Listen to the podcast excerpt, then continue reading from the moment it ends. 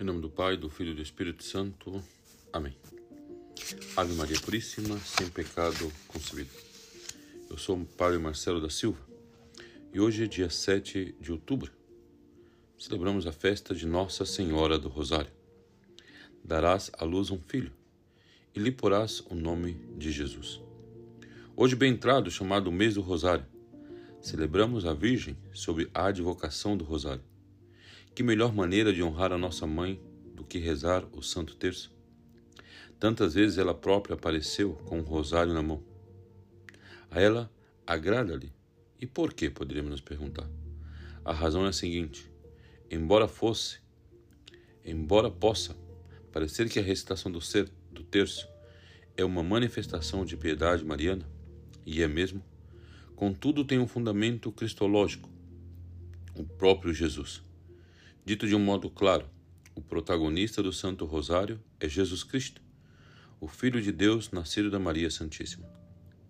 Na verdade, os diversos mistérios do Rosário, gozosos, luminosos, dolorosos, gloriosos, são como fotografias, entre aspas, de momentos emblemáticos da vida de Cristo, vistos a partir do olhar de Maria. Por exemplo, hoje contemplamos a anunciação do arcanjo São Gabriel à Virgem Maria. O diálogo entre o divino mensageiro e Maria é muito importante. Mais importante é o seu sim. Faça-se em mim segundo a tua palavra. Evangelho de São Lucas, capítulos 1 ao 38. Mas o que é totalmente decisivo é a encarnação do Filho de Deus. O protagonista é Jesus Cristo.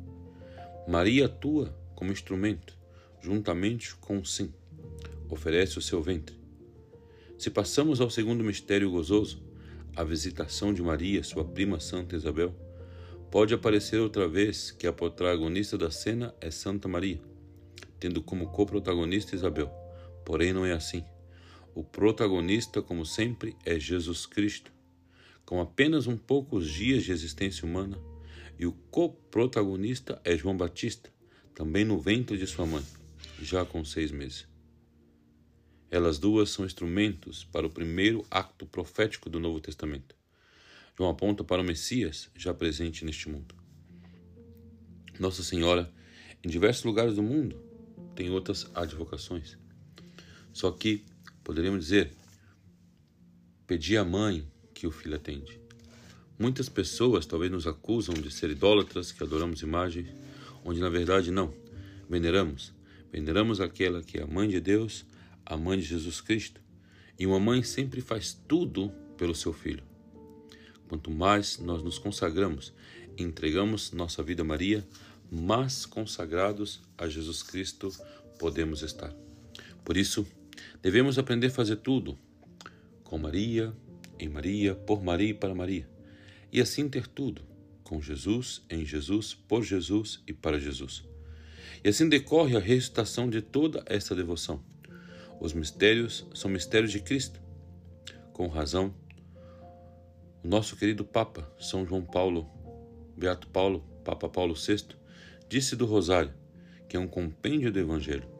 Além disso, a Ave Maria, repetida ao redor de cada um desses mistérios, contém no seu próprio centro o nome de Cristo.